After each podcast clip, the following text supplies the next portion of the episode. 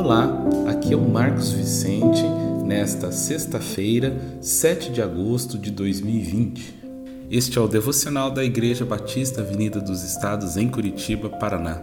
Estamos meditando nesta semana sobre a revelação que Deus faz de si mesmo como Pai de todo aquele que nele crê por meio de Jesus Cristo.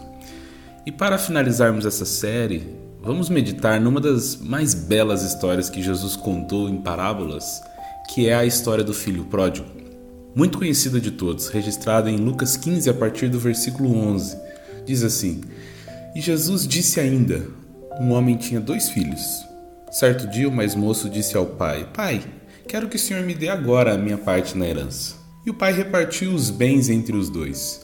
Poucos dias depois, o filho mais moço ajuntou tudo o que era seu e partiu para um país que ficava muito longe. Ali viveu uma vida cheia de pecado e desperdiçou tudo que tinha. O rapaz já havia gastado tudo quando houve uma grande fome naquele país.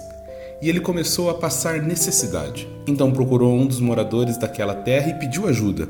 Este o mandou para a sua fazenda a fim de tratar dos porcos. Ali, com fome, ele tinha vontade de comer o que os porcos comiam, mas ninguém lhe dava nada.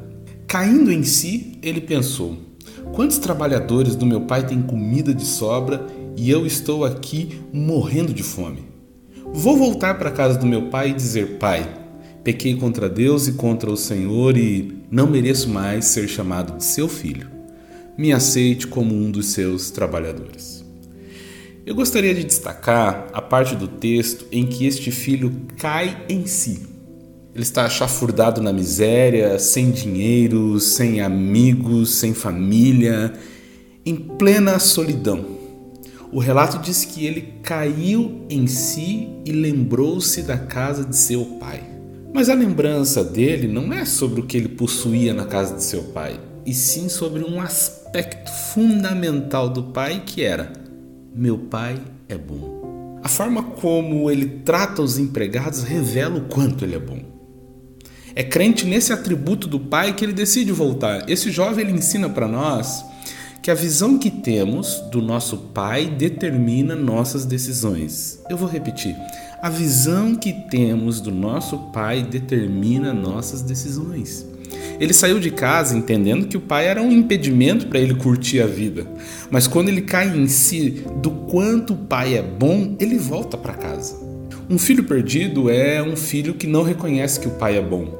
O irmão mais velho é um exemplo disso. Ele é um perdido dentro de casa. Ele reclamou com o pai no versículo 29. Ah, pai, faz tantos anos que eu trabalho como um escravo para o Senhor e nunca desobedeci a uma ordem sua. Mesmo assim, o Senhor nunca me deu nem ao menos um cabrito para eu fazer festa com os meus amigos.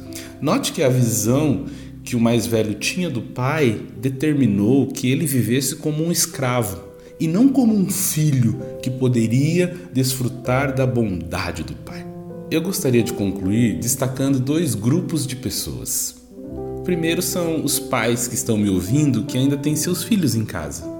O texto fala sobre a memória do filho de como o pai era bom para os empregados. A pergunta que fica para nós é: que memória estamos construindo na vida de nossos filhos? Eu oro para que eles não cheguem na situação que o filho pródigo chegou, mas quando eles forem embora de casa, que memória da casa de seus pais poderá afetar a decisão deles?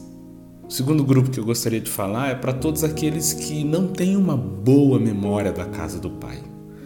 O conselho do profeta Jeremias, no livro das Lamentações, capítulo 3, é cura para as nossas memórias. Ele diz: Lembro-me da minha aflição e do meu delírio, na minha angústia e do meu pesar. Lembro-me bem disso tudo, e a minha alma desfalece dentro de mim. Todavia, lembro-me também do que pode me dar esperança. Graças ao grande amor do Senhor é que não somos consumidos, pois as suas misericórdias são inesgotáveis, renovam-se cada manhã. Grande é a sua fidelidade. Digo a mim mesmo: a minha porção é o Senhor, portanto nele porei a minha esperança. O Senhor é bom para com aqueles cuja esperança está nele, para com aqueles que o buscam. Que Deus nos ajude, como pais, a imprimir uma memória que dê direção para os nossos filhos e que nos apeguemos à verdade de que, certamente, a bondade e a misericórdia me seguirão todos os dias da minha vida. Que o nosso Pai te abençoe.